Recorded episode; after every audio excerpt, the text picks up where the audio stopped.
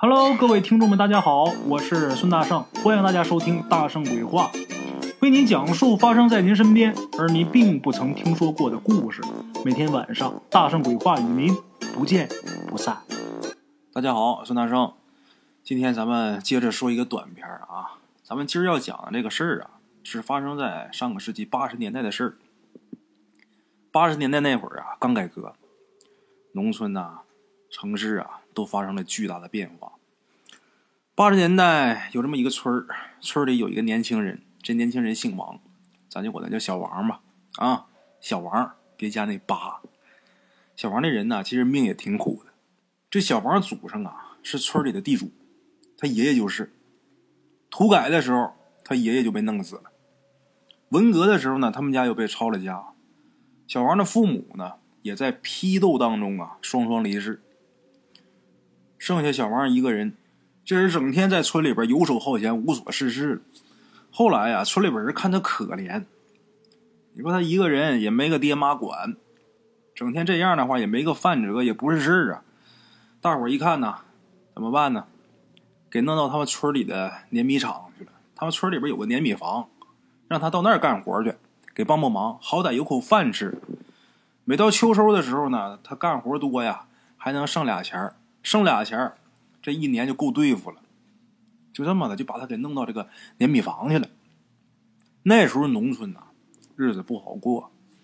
虽说已经改革开放了，但是那时候刚刚开始，老百姓生活苦啊。大多都是面朝黄土背朝天，家里土房一两间，地瓜粥、水咸菜一日三餐，日子不好过。有几个年轻人敢闯的，就不在村里干农活了，出去闯荡去了。去哪儿呢？去南方，去广州一带。哎，广州那时候经济好啊。那首歌怎么唱来着？一九七九年，那是一个春天，有一个老人在中国的南海边画了一个圈，啊，这一圈。就把广州这经济就给圈起来了。不愿意过苦日子年轻人有想法，出门打工去了。打工干嘛呢？到广州一般也就是啊，摆地摊儿，卖点衣服啊，卖点毛巾之类的。话说有这么一年过年年底了，打工的人呐打外边回来了，有两个年轻人呐混的不错，一人买了一个自行车，凤凰牌的单车。哎呀！这两辆自行车骑回来之后，霎时间全村都轰动了。那时候村里一台自行车没有，人这俩小年轻一人骑一个回来。当年这个自行车呀，在八零年左右，这自行车相当于现在的高档汽车，还不是说普通的私家车，不亚于高档汽车。哎呀，这俩人一回来呀，大伙这一看呢，谁不眼馋呐？那年轻人一个个的都蠢蠢欲动。你看，谁谁谁以前跟我在一起玩的，他什么样我还不知道吗？没成想人出去，你看闯这么一两年，人骑自行车回来的，我去我肯定不比他差。这年轻人呢，一个个都开始蠢蠢欲动了。这小王他也不例外。虽说这小王他整天是游手好闲的，但是其实在内心当中，小王是个心高气傲的主。家里边之前是大地主，这村里边都是他们家佃户，结果突然间自己混的谁都不如了。虽然说日子过得不咋地，但是心里边那个心劲儿他还是有的，总觉得自己还比别人高半头，心高气傲。这小王呢，一看这俩小子骑自行车回来的，他这眼热了，着急了，整天是央个人家呀，一天到晚求人家。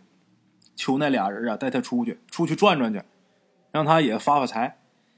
那俩人啊，就知道这个小王是什么德行，就知道他肯定是吃不了那苦。咱说，你就出去打工也好，你出去说自己做点小买卖也罢，他辛苦啊，就知道这个货他吃不了那苦。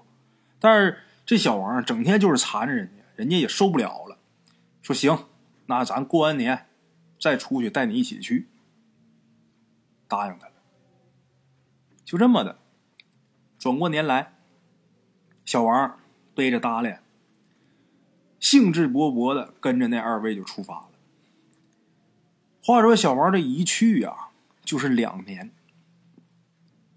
简短截说，这两年时间，小王没有信儿，怎么回事啊？那时候这个村里没有电话，也没有电视，村里人也不知道他去了以后怎么样。他也没个爹妈，过年他也不回来。他不回来，但是其他人回来呀。帮年了，人得回来过年呢。回来过年在一起聊天的时候，就有人问小王，就说他在那边怎么样？人家回来过年的说呀，那小王啊，到广州以后，倒是跟他们一起摆过地摊一起摆多长时间呢？摆了三天，三天这小王就受不了那苦了。那怎么办呢？跟他们借了十块钱，然后告诉他们说他自己有别的事去干去，之后就再没联系过。这小王啊，这一出去，音讯皆无。第三年的秋天，这小王回来了。大伙都以为小王是不是死外边了？没想到回来了，而且满面春风，逢人就发烟，发的是红梅。那年头啊，这个红梅那得算是好烟了。村里人抽什么呢？抽那个土烟卷烟，顶天抽一个没有过滤嘴的那个烟卷。哎，小王回来见着人就给发红梅。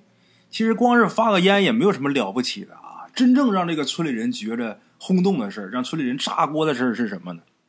这小王，他说要在自己家原来那个老房子宅基地翻盖一座五间的房子。这个事儿啊，一下是轰动全村。怎么讲呢？盖那么大一间房子，最少得一两万块钱。那时候农村你能吃饱都不错，谁有钱弄那个呀？哎呀，八零年左右。一万块钱是什么概念？两万块钱是什么概念？一百块钱，这一家省着吃能吃仨月。大伙想想，小王得算是有钱。这村里人呐，口口相传都说这小王真是发大财了。哎，这村里人就开始讲究了。啊，那俩出去，哎呀，干一年回来弄一自行车都觉着很了不起。没想到这小王真有能耐啊！出去三年回来要翻盖房子，我的天哪！真羡慕啊！在这个羡慕声当中，小王那房子开建了。这个盖房子具体的流程，一般老铁也都知道，先得打地基，把这地基啊打完之后，往里边填沙石，再往上浇水，把地基先得夯实啊。弄完之后，得砌一层石头的，然后再往上起砖。把这个大山什么都起来之后啊，就开始上梁了。哎，上梁是非常重要的事儿。这个盖房子梁是至关重要的，得找木匠师傅啊，把日子给选好，时间给选好。这梁如果说上的正的话，对自己这个日子以后啊有好处，一般人都很信这个事儿。哎，有那么一句话，有那么一个老说法，什么呢？盖房子这个主人的德性好，这梁。上梁那天就特别顺利，而且这梁上的又正又准。哎，这个小王他们家呀，到了上梁的日子了。木匠师傅酒足饭饱之后，就开始招呼人手帮忙，先把这主梁给他吊好。吊好了之后，等吉时已到，把这梁往上一升，安好就完活。哎，咱们简短解说，吉时已到，这木匠师傅喊了一声“起”。大伙儿一起出力，拉绳子，把这几百斤的主梁往上吊。哎，就见这梁啊，晃晃悠悠上去了。升到一半的时候，底下拽绳子这伙人啊，突然间感觉这绳子发沉，感觉这梁另一头啊开始变沉变重。他这是两面拽的，这边的觉得对面开始变沉，对面觉得这边的变沉。就发现这个梁一头沉，几百斤的东西，十来个大老爷们往上拽，按理说都不叫事儿啊，可是就是越拽越沉，越拽越重。木匠师傅这会儿在大山上蹲着，在墙头上呢，跟那徒弟俩啊一边一个。这师傅在上面蹲着，往下一看，这梁怎么突然间慢了呢？就喊了一声：“吉时已到，快起呀！”大伙就使劲。都卯足了劲，脸憋通红，但是这梁还是吊不上去。盖房子有个风俗，什么风俗呢？这主梁一旦离地了呀，不能再放下来。你吊起来，你就不能说再给它放下来贴地儿，不行，不吉利。这木匠师傅就看出来不对劲儿了，因为看下边的人哪个都使力了，这梁不往上走。这木匠见这事见多了，老江湖了呀，人家干这行干多少年了，这种情况不是没见过。这种情况一旦出现的话，有两个原因：第一，就是这块地的土地爷感觉你呢对神灵敬奉不周，他不让你盖房子；你对他不敬，他不让你顺顺当当的把这房子盖完。这是第一点。第二点就是这房子冲着煞了。哎，木匠师傅看出来不对劲了，赶紧打墙上下来。下来之后又多叫了几个人上去帮忙拽绳子去。哎，务必不能让这个主梁啊着地，让大伙帮着先蹬着，哎，先坚持着。他呢，赶紧去找这个小王，找着小王，马上就问他：“让你拜土地，你拜了吗？”小王说：“我拜了呀。”“你怎么拜的？”“我按你说的拜的呀。”木匠也懵了，这梁上不去，可能是土地爷不高兴了。你赶紧的。赶紧去多备点贡品，再买一挂鞭炮来，快去！不把土地爷打点好，他不高兴，今儿这粮上不去就麻烦了。哎哎哎！小王转身要去准备这些东西，可是刚这一转身，就听“轰”的一声，梁掉下来了。怎么掉下来？不是那么多人拉着呢吗？吊梁那得有手腕粗的大麻绳子，突然间断了。梁落了地了，这事儿不简单呐！拉绳子的都摔地上了，一屁股坐地上了。这木匠脸煞白，就知道那么粗的绳子说断就断了，新绳子。这事儿没那么简单，不单单是土地爷不高兴的事，这里边肯定还有事儿。这木匠就想啊。能不能是这地底下埋什么不干净的东西啊？这房子不让盖呀？怎么办？一般这种情况，按照祖训的话，这活你不能再往下做了，因为你弄明白什么状况，你解决不了，你不能再给人家做了。你再给人做的话，准要出事儿。要么干活的时候有人伤有人亡，要么这房子盖好之后，人家主家住里边不消停。一般这时候木匠就不能给人再继续干了。这个木匠师傅啊，也想到这点了，拽着小王就说：“对不住啊，你这房子我修不了了，你另请高明吧。”小王就说：“为什么修不了啊？我不给你钱呢，还是怎么着啊？”这木匠师傅就把他为什么不能修，来来往往怎么回事就跟这小王说了。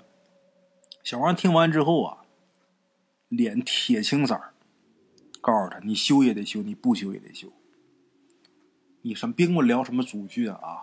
我是不是你干活我给你钱了？你连根梁你都升不上去吗？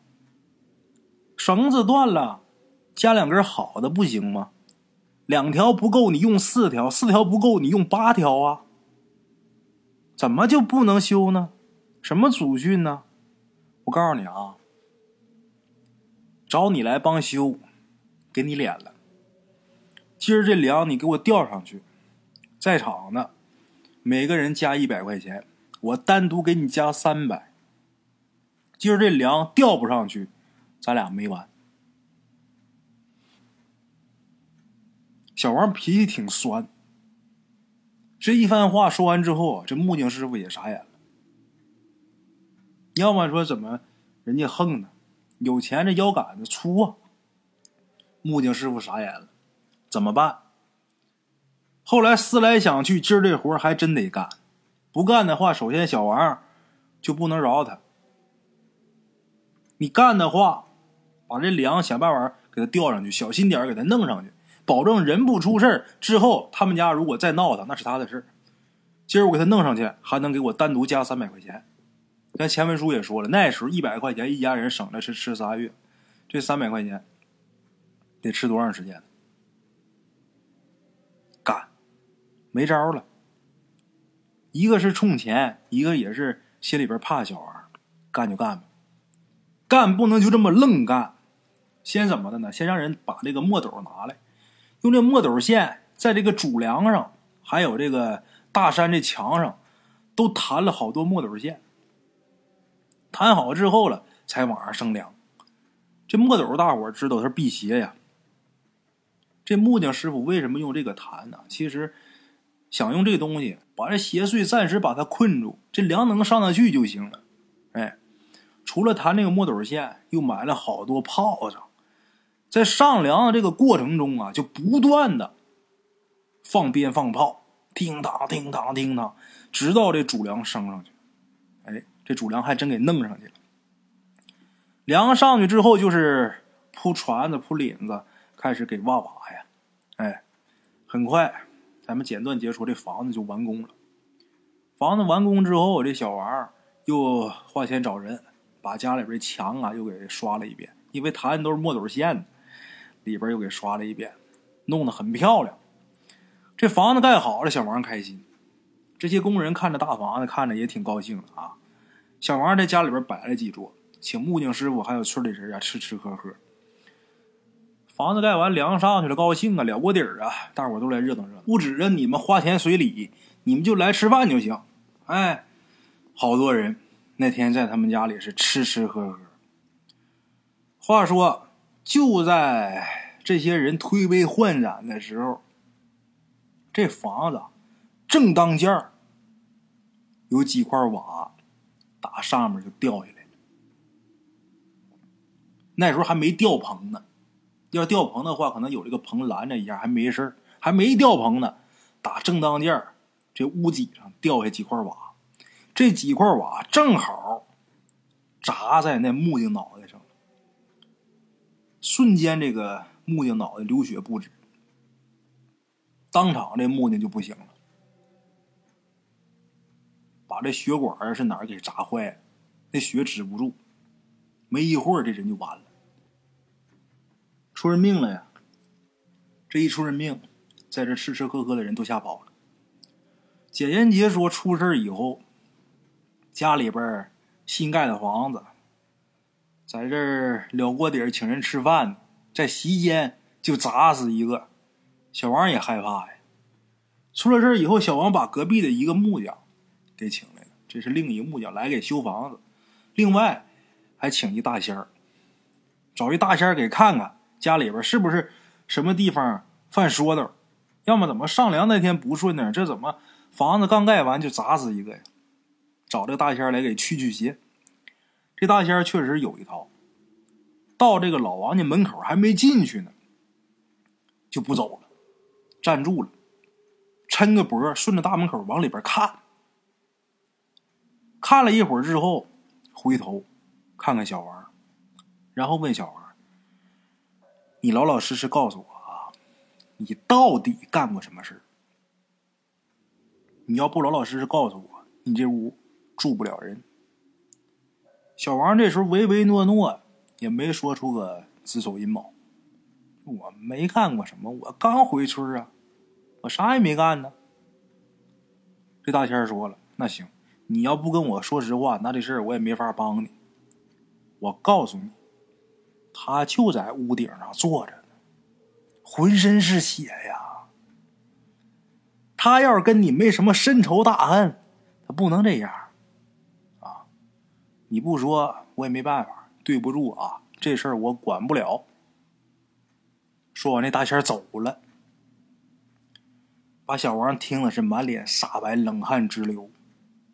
打那以后，这大仙回去可能也说什么捣鼓什么。他再找人上他家帮他干什么活就没人敢来了。哎，小王这房子刚盖好，他在村里边也没有别的住地儿。虽说听这大仙说挺吓人的，但是呢，也在这房里边接着住，不在这住没有别的住地儿。住了能有多长时间？